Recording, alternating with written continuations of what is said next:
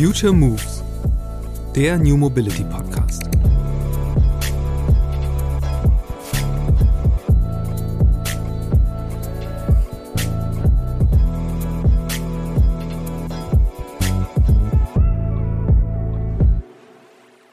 Die Tankstelle der Zukunft ist äh, eigentlich das, woran wir am meisten glauben. Ja, wir glauben, die Tankstelle der Zukunft ist ein Software-Layer ähm, über der ganzen Ladeinfrastruktur da draußen. Und wir wollen natürlich diese Tankstelle der Zukunft sein. Und die muss genauso einfach funktionieren. Am besten verwendet man noch nicht mal mehr eine App, sondern fährt hin, stöpselt ein ähm, und der Ladevorgang startet mit den voreingestellten Kriterien, die man dem Auto mitgegeben hat. Ähm, und man muss sich keine Sorgen machen, ob das funktioniert, ob man zu viel Geld zahlt, etc. pp. Das ist alles ersichtlich und einfach zu steuern für den Fahrer oder für die Fahrerin. Realität ist das natürlich noch lange nicht. Ähm, aber wir sind auf dem Weg dahin. Die Tankstelle der Zukunft ist unsichtbar. Zumindest wenn es nach meinem Gast in dieser Podcast-Episode geht. Max Scherer leitet das operative Geschäft von Monta. Das IT-Startup aus Kopenhagen entwickelt und verkauft Software, über die Ladesäulen und Elektroautos miteinander kommunizieren. Die Mission der Dänen, Laden so simpel zu machen wie das Tanken eines Autos mit Verbrennungsmotor. Wobei eigentlich sogar noch viel simpler.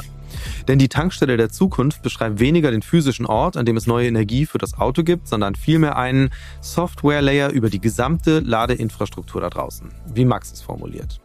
Denn die intelligente, störungsfreie und nicht zuletzt sichere Verbindung der rasch steigenden Zahl der Ladesäulen mit immer zahlreicheren Elektro-Pkw unterschiedlicher Marken ist technisch alles andere als trivial. Vor allem, wenn komfortable Funktionen wie Plug and Charge zum Standard werden sollen, der über alle Anbieter hinweg und überall funktioniert. Welche Bedeutung das Thema Laden für das Gelingen der Antriebswende hat, wie das rasante Wachstum der E-Mobilität dabei hilft, neue Technologien zu skalieren und warum sich Monta als kleines Startup gegenüber den Größen aus Automobil- und Energiewirtschaft gut aufgestellt sieht, darüber spreche ich mit Max in dieser Podcast-Episode. Viel Spaß!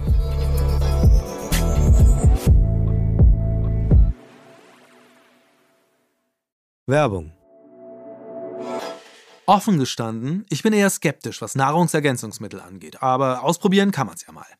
Also steht seit rund zwei Monaten AG1 in meinem Kühlschrank. In der grünen Tüte ist ein Pulver, das laut Hersteller Ergebnis einer wissenschaftlich basierten Mischung hochwertiger Inhaltsstoffe ist. Vitamine, Mineralstoffe, Bakterienkulturen, Antioxidantien, ein Pilzkomplex, insgesamt über 70 Zutaten, die alle aus natürlichen Lebensmitteln stammen.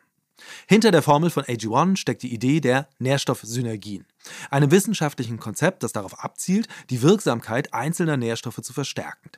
Also rühre ich morgens einen Löffel AG1 in ein Glas Wasser und bekomme einen Drink, der zwar wie ein Green Smoothie aussieht, aber bedeutend besser schmeckt. Ob es auch wirkt? Ich habe zumindest das Gefühl, trotz Winterfinsternis und chronisch zu wenig Schlaf ganz gut aus dem Bett zu kommen. Es kommt sogar vor, dass ich etwas früher Undenkbares tue. Ab und an verzichte ich jetzt auf meinen doppelten Espresso Kickstarter am Morgen. Sicher keine schlechte Entwicklung. Auch über den Tag hinweg fällt es mir aktuell leichter, konzentriert meine Aufgaben abzuarbeiten. Und wenn ich abends nicht mehr lange wach liege, könnte das an AG1 liegen. Oder einfach daran, dass ich keine tausend offenen To-Dos mehr habe, die ich noch in Gedanken durchgehen muss. So oder so, für mich ein positiver Effekt meines Supplement-Testlaufs. Du möchtest es auch ausprobieren? Dann geh jetzt auf drinkag1.com slash futuremoves und sichere dir bei Abschluss eines monatlichen Abos einen kostenlosen Jahresvorrat an Vitamin D3 und K2 und fünf praktische AG1 Travel Packs für unterwegs im Wert von 41 Euro gratis dazu. Hallo Max, schön, dass du im Podcast bist. Hallo Christian, vielen Dank, dass ich hier sein darf. Ich möchte gern zum Einstieg einmal von dir erfahren, was macht ihr überhaupt genau und was ist so die Geschichte dahinter? Wir bauen Software für das Laden von Elektroautos. Ähm, und zwar da nicht für die Autos, sondern für die Hardware, an denen diese Autos geladen werden. Also für Ladesäulen, ob die jetzt zu Hause sind oder äh, im öffentlichen Raum oder auf dem Firmenparkplatz. Äh, ähm, da bieten wir Lösungen an, die, äh, die dabei helfen, das zu verwalten und das nutzbar zu machen, vor allem gut nutzbar zu machen. Ähm, und ich glaube, ähm, wenn man das ein bisschen weiter fasst, was glauben wir, ist das, was wir erreichen können oder wozu wir beitragen können, ist, ähm, wir glauben, wir können dazu beitragen, dass Elektromobilität schneller eine Realität wird als, ähm, äh, als ohne eine Lösung wie Monta. Die Geschichte beruht ganz stark auf ähm, einer Lernerfahrung. Der erste Tesla-Benutzer äh, hier in Dänemark ist zwar schon ein bisschen älter, aber einer unserer Gründer war kurz danach unterwegs mit einem Tesla und das Ladeerlebnis am Supercharger oder das Ladeerlebnis an der Heim-Tesla-Ladebox ist ähm, unkompliziert, einfach, ähm, ähm, für jeden auch zu meistern, also keine äh, quasi gro keine große technische Eingewöhnung notwendig. Und das wollten wir für alle anderen Elektroautofahrer ähm, auch schaffen. So sind wir gestartet. Also wir kommen ganz stark über den Nutzeraspekt, über die Erfahrung, wie kann ich mit einer App laden, wie kann ich das Ladeerlebnis so schnell und einfach und ähm, sagen wir mal, hürdenlos wie möglich gestalten. Dann lass uns mal so ein bisschen einsteigen, was das dann konkret heißt. Vielleicht kannst du das mal ein bisschen deutlich machen, ähm, einfach an einem Unterschied, äh, wo ihr jetzt sagt, irgendwas funktioniert nicht richtig gut. Äh, das kann man auch irgendwie einfacher machen. Nenn mal ein Beispiel, das ist wirklich äh, exemplarisch, auch für Leute, die jetzt nicht im täglichen Betrieb mit Elektroautos wie ich unterwegs sind, verstehen, wo da jetzt der Sprung nach vorne ist. Ich hole ganz kurz aus. Ähm, und zwar muss man, glaube ich, dafür verstehen, dass die Industrie, über die wir hier sprechen, sehr jung ist. Vor zehn Jahren war das also nichts, was irgendwie in irgendeiner Form im Alltag aufgetaucht ist. Und auch die, die Technologie hinter der Ladesäule ist etwas, was erst seit fünf oder drei Jahren wirklich standardisiert im öffentlichen Raum oder im privaten Raum auftaucht. Das heißt, die Technologie, auf der diese ganze Welt aufsetzt, ist sehr jung äh, und demnach auch unausgereift. Das heißt, wir sprechen über Standards, die schlecht definiert sind, die nicht ausreichend definiert sind.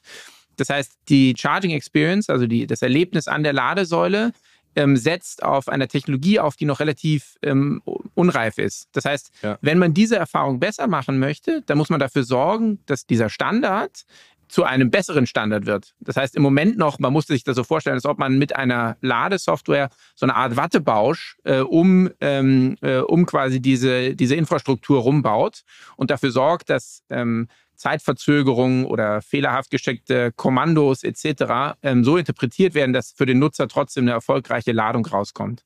Das heißt, ähm, eine ganz große Arbeit, die wir leisten, aber die auch unsere Marktbegleiter leisten, ist, äh, ist es, die Hardware einfach nutzbar zu machen für den Nutzer. Ähm, das fängt natürlich im User-Interface ja. an, aber ganz viel der Arbeit passiert tatsächlich hinten drauf auf der, auf der Schnittstelle zu der eigentlichen Hardware. Also das ist wirklich ähm, äh, ja, äh, Technologiearbeit, also tief drin ähm, äh, in dieser Schnittstelle. Hm, ich glaube, um es ein bisschen besser zu verstehen, hilft vielleicht auch einmal so das Businessmodell äh, aufzublättern, weil ich ja jetzt erstmal ähm, ganz naiv von außen denken würde, da ist ein Unternehmen, das baut eine Ladesäule, äh, die funktioniert nicht ohne Software, also bauen die auch ihre Software dazu. Warum braucht es euch dann überhaupt? Mhm. Ähm, das stimmt. Jeder Hardware-Hersteller hat auch ähm, seine eigene Softwarelösung am Markt. In der Regel ist die, je nach äh, dem, was dieser Hardware-Hersteller alles mitbringt an Kompetenz äh, für Software, mehr oder weniger ausgeprägt. Äh, was man aber bei allen sagen kann, sie ist ausgeprägt für ein Segment, also beispielsweise zu Hause laden oder mhm. im öffentlichen Raum laden oder laden in einem Depot für Busse. Ähm, das heißt, äh, eine Softwarelösung, die zugeschnitten ist auf eine, ähm, äh, einen Anwendungsfall. Und wenn dieser Hardwarehersteller seine Lösung in mehreren Segmenten anbieten möchte, dann ähm, muss er in der Regel auf äh, ähm, quasi eine typenoffene Softwarelösung umstellen. Das heißt, er muss sagen, okay, äh, meine, meine Hardware funktioniert mit einem Kommunikationsstandard, der es mir erlaubt, mhm. mehrere Betriebssysteme für meine Ladesäule einzusetzen, weil äh, die Anforderungen an die einzelnen Anwendungsfälle sehr unterschiedlich sind. Ich war zu Hause, möchte man einfach einstöpseln und sich am besten nicht mehr kümmern.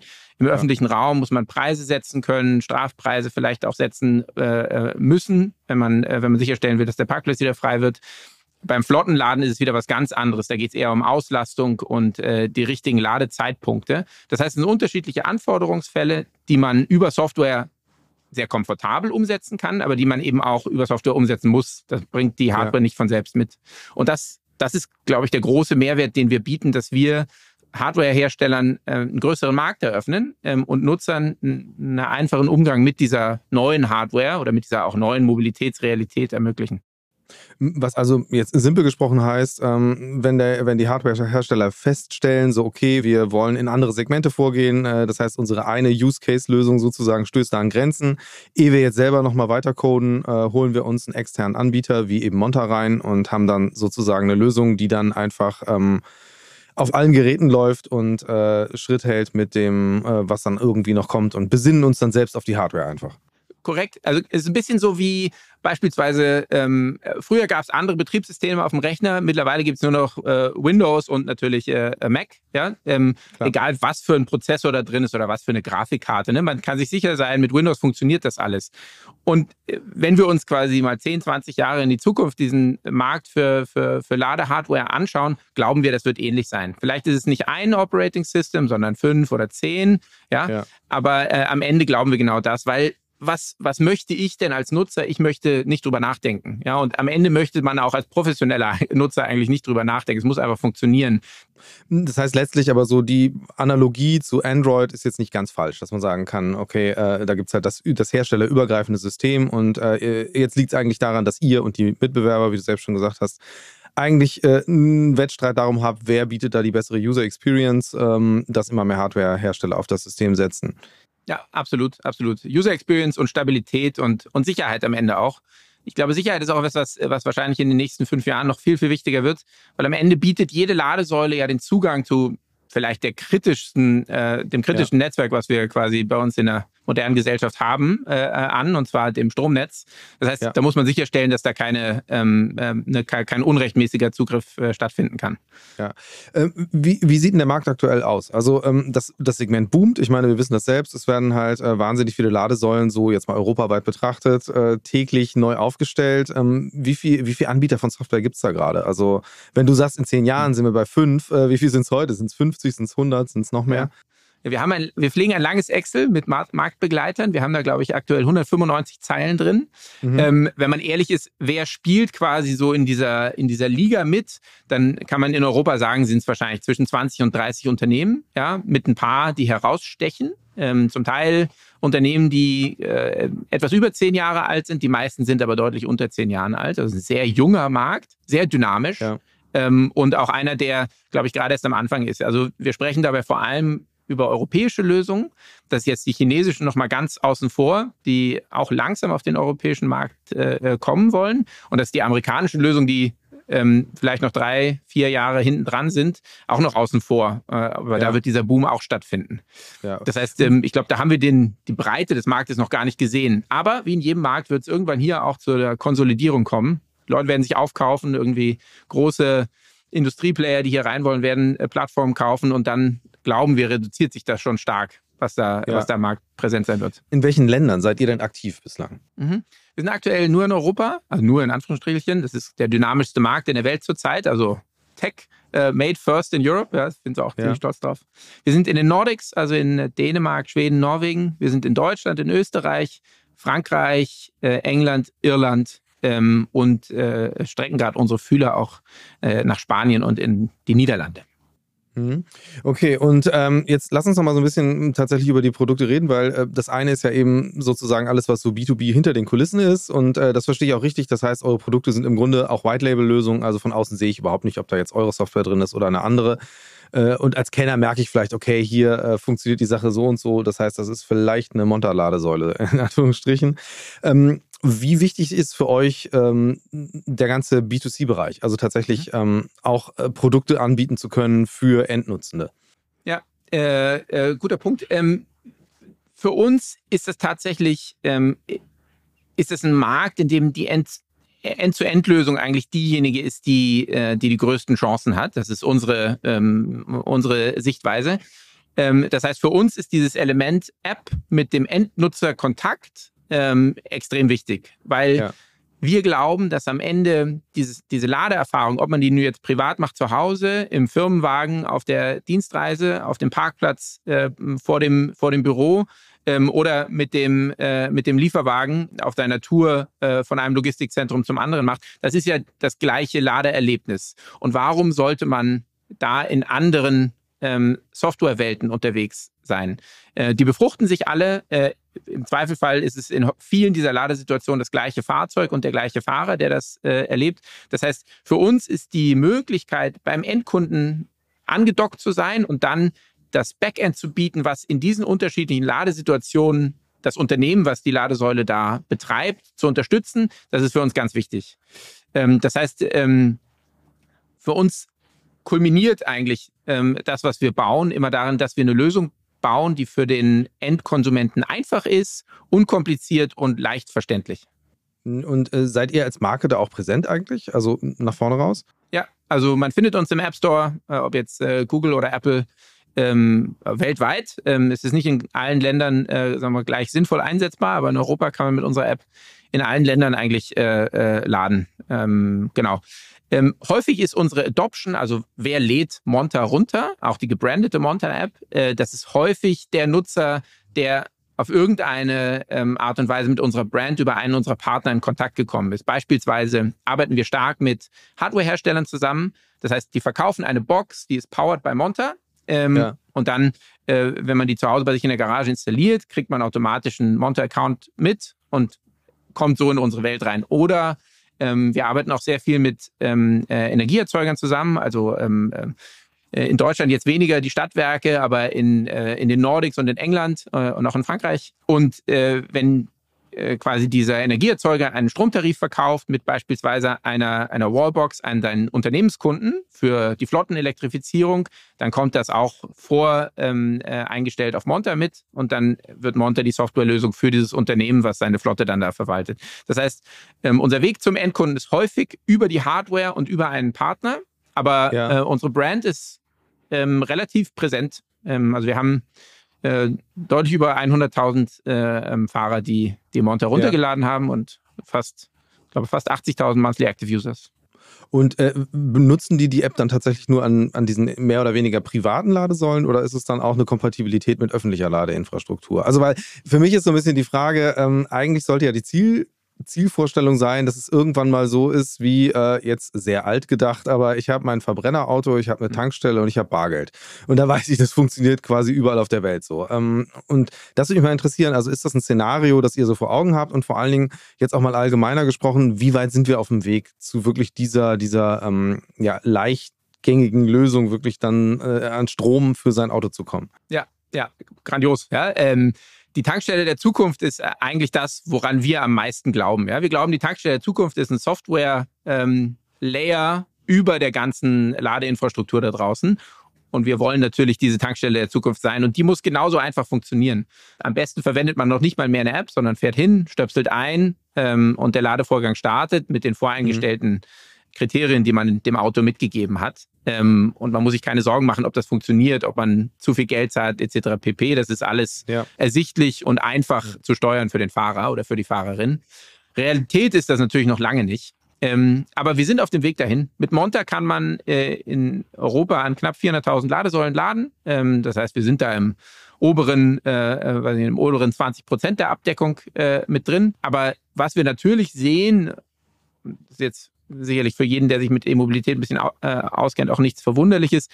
Der Großteil der Ladevorgänge passiert zu Hause, wenn möglich, am Arbeitsplatz, wenn möglich, oder an den Orten, wo man regelmäßig ja. ähm, äh, pendelt, also der Supermarkt oder äh, was auch immer die Orte sind, wo man regelmäßig äh, anhält. Weit über 80 Prozent der Ladevorgänge passieren an Standorten, die bekannt sind.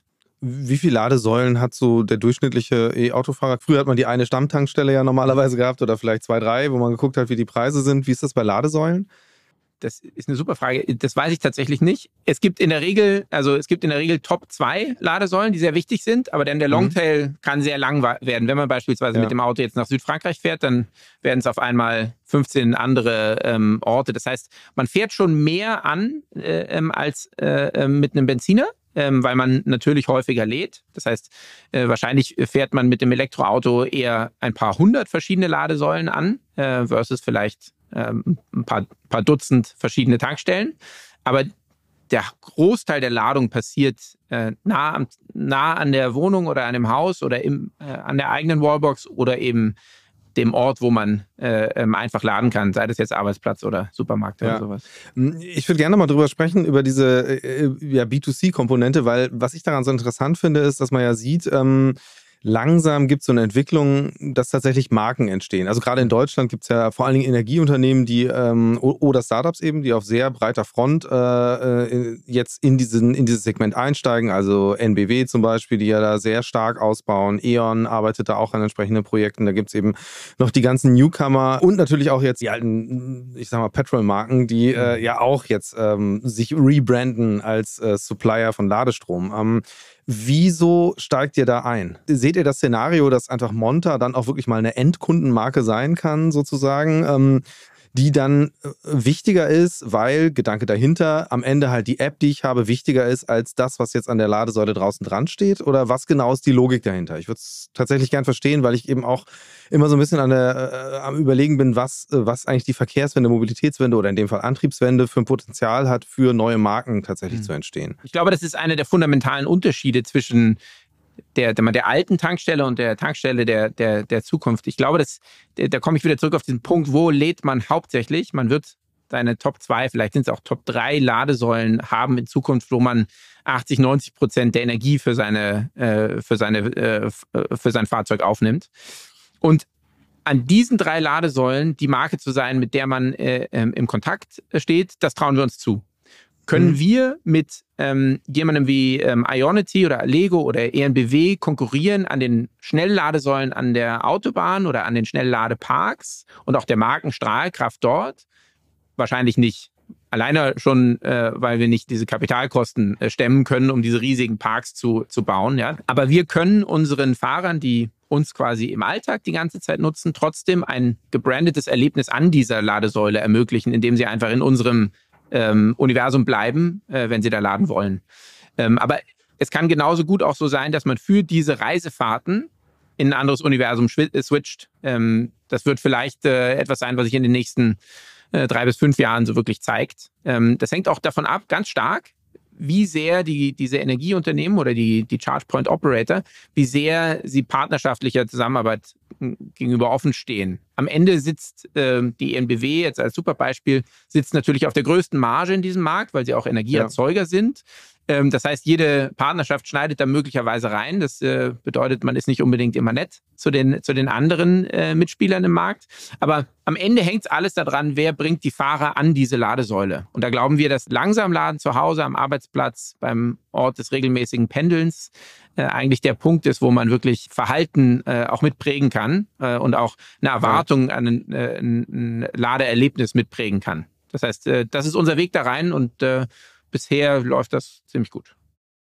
Lass uns mal Richtung hm, Zukunftsszenarien springen, weil das finde ich natürlich total spannend. Also das, was du selbst äh, schon angerissen hattest, äh, eben sich irgendwann nicht mehr Gedanken drüber machen müssen. Äh, du sagtest selbst, das ist schon noch eine Zeit lang hin. Äh, warum ist das so? Also, weil ich würde gerne mal drüber sprechen, was sind denn eigentlich so äh, wirklich die ähm, ja, die wichtigsten, wichtigsten Meilensteine, die man jetzt überhaupt erstmal erreichen muss, äh, auf dem Weg dahin, dass man wirklich sagt, okay, irgendwann habe ich einfach ein Auto, das muss nicht mal mir gehören. Ähm, ich fahre irgendwo hin, stecke einen Stecker rein und das wird alles irgendwie geregelt, ohne dass ich mir da groß Gedanken drum machen muss. Ähm, weil da ja ziemlich viele und darunter auch ziemlich selbstbewusster Player ja auch eine Rolle spielen. Also vom, vom Autobauer hin bis äh, zu eben den ganzen großen, selbstbewussten Energieunternehmen. Schilder mal den Wunschpfad, den du sehen würdest, wie sich das dahin entwickeln kann, dass wirklich von einem optimalen Kundenerlebnis ausgedacht äh, wir einfach das Thema Laden ohne Fuck-ups hinkriegen. Der wichtigste Punkt dahin ist wahrscheinlich, dass sich die Industrie auf dieselben Standards einigt. Ja, also wir haben schon große Schritte gemacht. Was sind die Kommunikationsprotokolle für die Hardware? Wie sieht der Stecker ja. aus? Da sind wir in Europa jetzt schon immer wieder einen Schritt weiter als, als die USA. Ähm, mhm. Aber dann geht es eben weiter darum, wie wird diese Ladung abgewickelt? Ähm, ja, wie wird bezahlt dafür etc. Ähm, und so wie ich das sehe oder so wie wir das sehen bei Monta, ähm, gibt es jetzt noch eine Zwischenphase, in der man das Ganze über eine Karte oder eine App löst. Ähm, am Ende glauben wir, das Ganze muss im Auto leben. Ähm, und das Auto muss wissen, oder die Software, die im Auto äh, ähm, äh, quasi die Kontrolle hat, muss wissen, wie viel ja. kostet das Laden an der nächsten Ladesäule, wie starte ich den Ladevorgang, wie beende ich den Ladevorgang, ähm, was ist ähm, das beste Ladevolumen für meine Batterie, wie mache ich die Routenplanung. Das heißt, das muss eigentlich unserer Ansicht nach alles im Auto sitzen. Und ich glaube, ein ganz wichtiger Schritt für die Industrie, um dahin zu kommen, ist, dass man diesen ISO-Standard für Plug-and-Charge ähm, ähm, äh, umsetzt. Ähm, ob das der erste Wurf schon der letzte Wurf äh, dazu sein wird, das sei mal dahingestellt. Aber ähm, die Entwicklung dahin, dass äh, das Clearing über das Auto stattfindet, ist, glaube ich, der, der, der wichtigste Schritt, den, äh, äh den die Industrie da machen kann. Wie ist da gerade der Status? Also gibt es da schon eine Norm sozusagen, die erstmal liegt und ausprobiert werden muss und äh, damit verbunden ähm, ist das ein Bereich, wo ihr auch aktiv seid? Also, weil in der EU e läuft es ja oft so, dass eben Unternehmen, die da interessiert sind, ambitioniert sind, äh, durchaus in Kreise mit aufgenommen werden, wo es darum geht, über künftige Normen zu sprechen. Ist das ein Feld, wo ihr auch als Monta auftretet, äh, um einfach die Branche insgesamt in Richtung einheitlicher Standards zu pushen? Wo stehen wir? Ähm, äh, es gibt Feldversuche, es gibt die ersten Umsetzungen auch. Ähm, in der Regel sind das Umsetzungen, die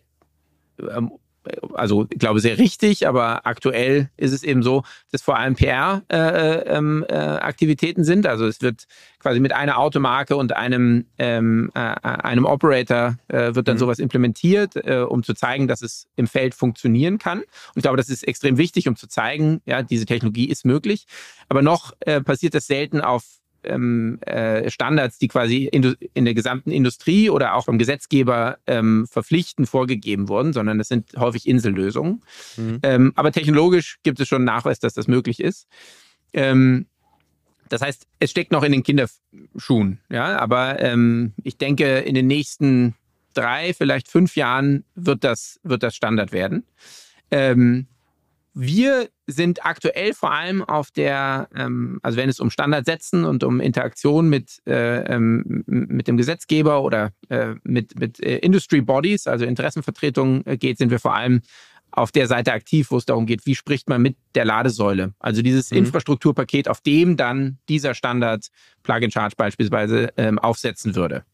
Ähm, und da sind wir recht aktiv. Wir sind, ähm, ich glaube, in, in Europa die Software, die mit den meisten Hardware-Herstellern zusammenarbeitet. Das heißt, wir haben ein extrem großes äh, ähm, Domain-Fachwissen angehäuft darüber, wie macht man das eigentlich und wie macht man das gut und was sind die, äh, die Hindernisse, die einem da äh, regelmäßig äh, äh quasi in den Weg gestellt werden. Aber ja. ich glaube, zusammengefasst, unser Blick darauf ist, dass das schon noch eine Weile dauern wird. Ähm, äh, das ist ein, ein äh, man kann man kann es nicht anders sagen, das ist ein, zum Teil ein politischer Prozess, weil man hier große Hardwarehersteller, unterschiedliche ähm, Staaten, die EU, Autohersteller an einen Tisch bringen muss, um äh, sich darauf zu einigen, was für einen Standard ähm, äh, benutzt man, um dieses Nutzererlebnis ja. quasi Realität werden zu lassen auf der einen Seite sagst du, wird eine ganze Zeit dauern, auf der anderen Seite hast du eben gesagt, das wird so in drei bis fünf Jahren Standard sein. Da sieht man, glaube ich, was für eine Dynamik da drin okay, ist, weil ja. wenn ich mir jetzt die Autoindustrie angucke, würde man sagen, ja gut, in zehn Jahren können wir darüber reden. So, ähm, die Frage, die natürlich dann auf der Hand liegt, ist, wie realistisch ist, ist denn das? Also kann man, kann man tatsächlich dann einfach sagen, okay, Autos beherrschen das in der Theorie.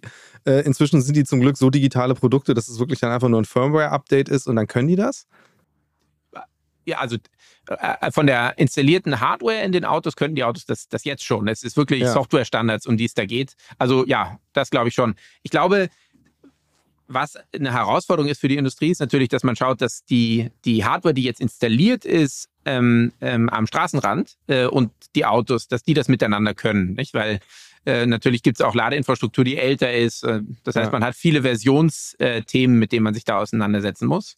Ähm, aber das sind jetzt alles keine gewaltigen Hürden. Ja, also das sind alles äh, äh, Themen, die gelöst werden können. Und am Ende muss man ja auch ähm, Ne, wir reden von Elektrifizierung oder von, von der Antriebswende und wir glauben daran, dass ein Großteil der Flotte, die in Europa auf den Straßen unterwegs ist, elektrifiziert werden wird. Also die leichten, die Personenfahrzeuge sowieso, wahrscheinlich die, die leichten ähm, äh, ähm, Transporter auch und vielleicht sogar ein großer Teil der Long-Haul-Trucks. Ähm, mhm. Das ist ja ein ein Wandel, der, der über die nächsten 20, 30 Jahre passieren wird. Wir sprechen darüber, dass wir in den, in den Ländern in Europa jetzt eine, vielleicht einen Flottenanteil von drei Prozent haben, ja, Elektroautos. Das heißt, wir stehen absolut am Anfang. Das heißt, was auch immer jetzt installiert ist da draußen, äh, in fünf Jahren haben wir fünfmal so viel installiert. Ja, ich übertreibe jetzt ein bisschen, ja, vielleicht äh, äh, zweieinhalb Mal so viel. Ja. Aber ähm, wir sprechen immer noch davon, dass die, dass wir eigentlich die erste Generation der Technologie da draußen äh, gerade wahrnehmen. Das heißt, ähm, ich glaube, was, was wir da alles noch sehen werden, alleine dadurch, dass diese, diese Industrie gerade extrem viel lernt durch Nutzen, durch Real-World-Application, ähm, da, äh, da, da wissen wir noch gar nicht genau, was alles auf uns zukommt. Ja? Wir haben zwar ja. im Blick, was es sein sollte in Form von Standards und, und Nutzererlebnis, aber wie das tatsächlich technisch dann umgesetzt werden wird, ich glaube, da, ähm, da kommen noch ein paar Sachen auf uns zu, die, die uns auch überraschen werden. Hm. Lass mal drüber sprechen, äh, was ihr äh, selbst vielleicht jetzt auch schon gelernt habt in der Zeit. Weil, also Hintergrund in eurem Blog beschreibt ihr ja auch immer verschiedene Experimente, die ihr macht, die ihr da sehr transparent und offen auswertet. Vielleicht können wir da mal ein bisschen drüber sprechen, was ihr einfach selbst schon für ähm, Ansätze für die Zukunft mal so ausprobiert habt. Da gibt es tatsächlich äh, einige Sachen. Wir sind, wir sind sehr experimentierfreudig, wie du richtig äh, sagst. Ich unterscheide da immer an die Anwendungsfälle. Ich nehme jetzt mal ein paar aus dem öffentlichen Laden, nicht wahr? Also mhm. da, da, da ja. gibt es für uns so, so Themen wie beispielsweise, wie sorgt man dafür, dass eine Ladesäule dann frei ist, wenn man sie braucht oder dann zugänglich ist, dass man sie braucht. Also im Sinne von, kann man eine Ladesäule re reservieren, kann man sich in eine Schlange stellen, ne, eine virtuelle Schlange, bis diese, um sicherzustellen, dass man, äh, dass man den Strom bekommt, wenn man ihn, ihn braucht. Das sind ähm, das sind Themen, die haben wir in einigen Feldversuchen jetzt getestet. Letztens ähm, relativ groß bei, bei einer Messe in, äh, in, in England. Äh, war ein mhm. voller Erfolg. Ja, die Leute hatten viel Spaß dabei, auch sich in der Schlange dann äh, miteinander zu unterhalten. Wir können, in der App kann man dann miteinander sprechen ja, und sich Ach pingen. So, die virtuelle Schlange. Genau, bist du, bist du jetzt fertig oder nicht? Äh, das, war, das, war, das, war, das war gut, also das war ein, ein Beweis, dass das, dass das funktionieren kann. Ähm, in der Realität hängt es natürlich stark davon ab, ähm, was macht der, der Betreiber, wie möchte der Betreiber seinen, seinen, ähm, seinen Fuhrpark, also seinen Fuhrpark an Ladesäulen tatsächlich auch, auch nutzen. Und da sehen wir in der Regel eher klassische äh, Anwendungsbeispiele. Also ich habe einen Preis pro Kilowattstunde und dann, wenn der, ähm, wenn nicht mehr geladen wird, gibt es einen Strafpreis, der, der saftig ist. Also sagen wir eher eine mhm. klassische Incentivierung.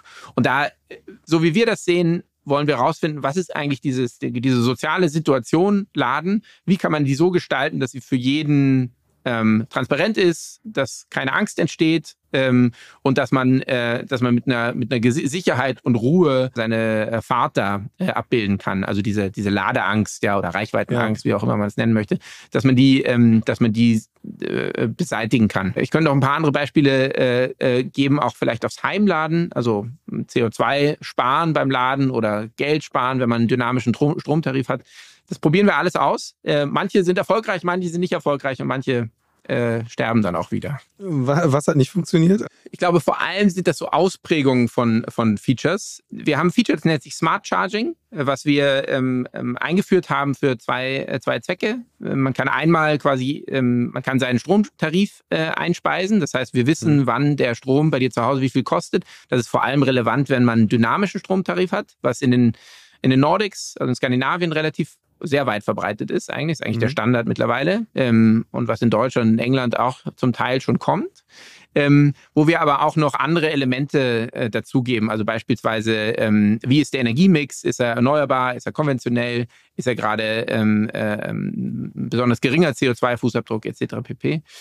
Ähm, und dann rechnen wir dabei ähm, die eingesparten, also den CO2, äh, die CO2-Einsparung, die ähm, mhm. eingesparten Euros äh, rechnen wir aus und ähm, stellen das dar.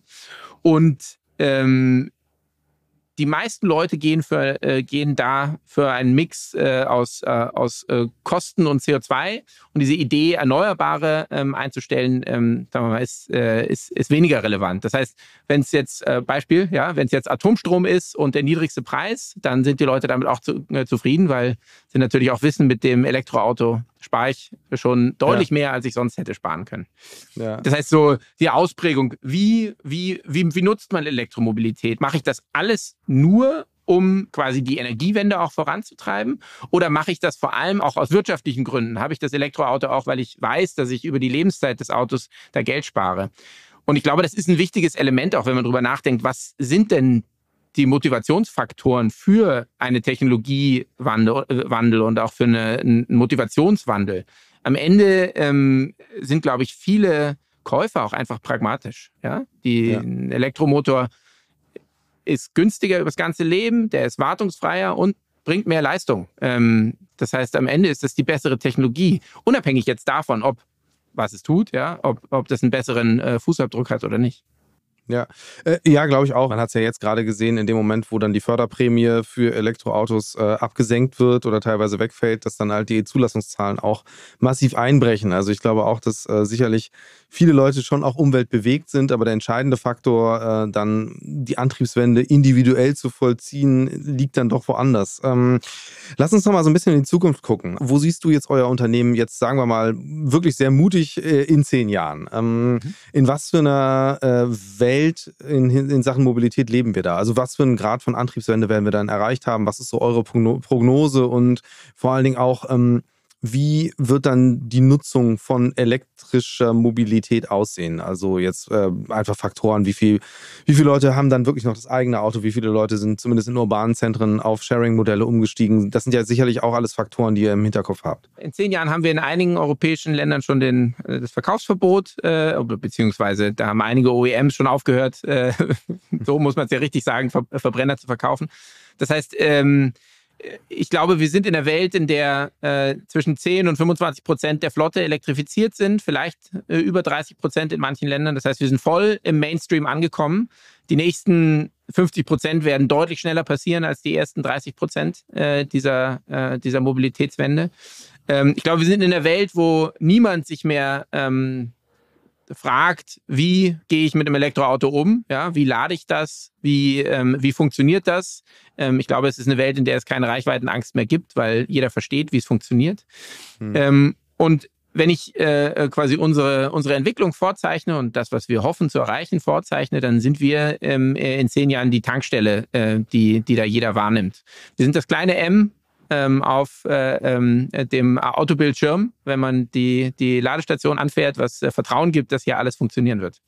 Ja. Ähm, und ich glaube, dass äh, das ist ein, das wird kein, kein leichter Weg. Wir müssen noch sehr viele Herausforderungen in der Technologie meistern. Ich glaube auch die, die OEMs müssen noch, noch viele Herausforderungen meistern, dass sie die, die Autos günstiger machen können, ja, dass die auch noch ähm, äh, breitentauglicher werden können. Aber in Summe schaue ich dem sehr optimistisch gegenüber. Ich glaube, Elektrifizierung, die Mobilitätswende ist nicht mehr äh, aufzuhalten. Ähm, und äh, ähm, wir, wir sind ziemlich optimistisch, dass wir da äh, eine große Rolle mitspielen können. Hm, ich bin gespannt und äh, vielleicht äh, ist zehn Jahre ein bisschen weit, dass man nochmal ein Update gibt. Ähm, aber ich glaube halt, die, die Route, die ihr einschlagt, also vor allen Dingen eben auch von dem, dem Endkunden und dessen Sorgen aus das Thema anzugehen, äh, ist auch total sinnvoll, weil ich meine, das merkt man ja, viele Menschen haben ja wirklich eine sehr, auch am Ende uninformierte Zurückhaltung, einfach weil es da diese Mythen gibt, ähm, dass es alles wahnsinnig kompliziert ist. Und zugegebenermaßen klingt es ja auch ein bisschen. Also da würde mich nochmal deine Meinung zu interessieren, weil du gerade selbst gesagt hast, Dynamic Pricing, also sprich eben äh, eigentlich lustigerweise was, was ja an Tankstellen völlig normal ist, was aber, glaube ich, äh, gerade äh, ähm, KundInnen in Deutschland immer ein bisschen verschreckt. Okay, die Preise können anders sein. Auf der anderen Seite sagst du, das ist ein Modell, das wird sich auch ausweiten. Was glaubst du, braucht es, um da eine Selbstverständlichkeit mhm. zu erzeugen? Weil das ist ja letztlich natürlich die Frage, dass die Leute denken, so, Moment, das heißt also, wenn ich jetzt tanke und ich stecke das einfach rein, wer garantiert mir denn, dass ich dann nicht auf einmal 20 Prozent mehr zahle, als ich eigentlich glaube zu zahlen? Ja, naja, äh, ich glaube, Preistransparenz ist das wichtigste Thema, nicht wahr? Die, die, ähm, die, die öffentlichen Ladesäulen haben ja zum Teil, ähm, also vor allem die, die langsamen, die Slow Charger, ja, die haben ja zum Teil auch äh, gar keine Möglichkeit, einen Preis zu zeigen. Das heißt, da mhm. muss man sich darauf verlassen, dass der Preis, den, ähm, den einer der Anbieter dann äh, ähm, irgendwie online kundtut, dass der auch eingehalten wird. Oder man muss über eine App äh, ähm, diese Ladesäule nutzen aktuell, damit man den Preis sieht. Ähm, ich glaube, in Zukunft denke ich, wird das über das Auto passieren. Nicht? Und das Auto wird quasi diese Preisinformationen bekommen und wissen, okay, diese Ladesäule hat zu dieser Tageszeit diesen Preis ähm, und hat vielleicht in den nächsten zwei Stunden diese Kurve, ja, also die ähm, ist beispielsweise, fängt jetzt bei 20 Cent an, äh, steigt dann auf 25 Cent und fällt dann wieder auf 18 Cent runter. Und dann, wenn ich so und so viel Kilowattstunden laden möchte, ist das mein Gesamtpreis. Das heißt, was man an der Tanksäule natürlich machen konnte, schnell Kopf rechnen, okay, 2 Euro mal Klar. 10, 20 Euro. Ähm, das, äh, das passiert dann auf dem Bildschirm äh, äh, im Auto beim Anfahren der Ladesäule. Ähm, ich glaube, das ist eigentlich nur ein, ein kleiner Schritt, den man einmal gesehen haben muss, ja, ob das jetzt auf dem Telefonbildschirm äh, passiert oder in Zukunft im Auto, ähm, und dann, äh, dann ist das kein so großer Sprung mehr, um sich damit, äh, äh, äh, damit auseinandersetzen zu können oder auch damit wohlfühlen zu können. Aber den muss man natürlich ähm, einmal machen. Nicht? Man muss sich dem einmal quasi aussetzen und das ausprobieren. Und ähm, auch aus eigener Erfahrung, also wir fahren auch elektrisch. Ähm, äh, äh das, das erste Mal laden ist natürlich, ähm, das ist eine Überraschung, nicht wahr? Okay, wann stecke ich das Kabel rein? Was mache ich hier? Wie kriege ich es wieder raus? Aber äh, äh, fürs erste Mal Fahrradfahren war auch ganz schön überraschend. Also äh, so, so ist das. ist richtig, genau. Und irgendwann dann auch ohne Stützräder. Das ist genau. sozusagen. Äh, jetzt hast du selbst schon die Überleitung geliefert zur äh, Rubrik in diesem Podcast. Und zwar der Mix der Woche. Ähm, da würde ich gerne mit dir nochmal darüber sprechen. Wie bewegst du dich im Alltag fort? Also Elektroauto Auto spielt eine Rolle, habe ich jetzt schon gehört. Was sind sonst noch die ähm, Verkehrsmittel, mit denen du dich bewegst? Ja, ähm, ich, ich lebe in Kopenhagen. Äh, das heißt, ich fahre ähm, eigentlich äh, während der Woche ausschließlich Fahrrad. Ähm, mhm. Und zwar äh, äh, durch die ganze Stadt, äh, von der Kita ins Büro und wieder zurück. Ähm, wenn wir äh, Roadtrips machen oder reisen, dann fahren wir in der Regel mit dem Auto. Dann fahren wir elektrisch. Also auch äh, meine Familie ist in, in Berlin. Das heißt, wir sind re regelmäßig in Berlin. Da fahren wir dann Auto, Fähre, Auto. Mhm. Ähm, und sonst äh, ähm, versuchen wir Fliegen zu vermeiden. Ich fliege beruflich zum Teil immer noch, ähm, weil, ähm, äh, weil ich zum Teil äh, für eine Messe nach München muss oder ähm, äh, äh, nach Paris. Ähm, und äh, das ist mit dem Auto vor allem nicht schnell möglich im Arbeitsalltag. Ähm, und dann, ähm, je nachdem, ich bin auch ein sehr ähm, begeisterter, opportunistischer Nutzer von anderen Mikromobilitätslösungen, wenn sich das mhm. anbietet. Ja, also ob das jetzt von der ähm, äh, vom, von der Wohnung zur U-Bahn mit dem Roller oder mit dem mit dem äh, Fahrrad äh, ähm, von einem der der Anbieter ist. Ähm, ich glaube, ich bin relativ breit aufgestellt, was so Mobilität angeht. Aber ja. hauptsächlich Fahrrad und äh, dann weit dahinter kommt Auto und dann kommen die anderen ja. Lösungen. Okay, ich danke dir ganz herzlich äh, für das Gespräch und für die Einblicke in das, woran ihr arbeitet und die Vision, die ihr verfolgt. Herzlichen Dank. Christian, vielen Dank für die Zeit. Hat viel Spaß gemacht. Future Moves, ein Podcast von OMR und Hamburg Messe und Kongress.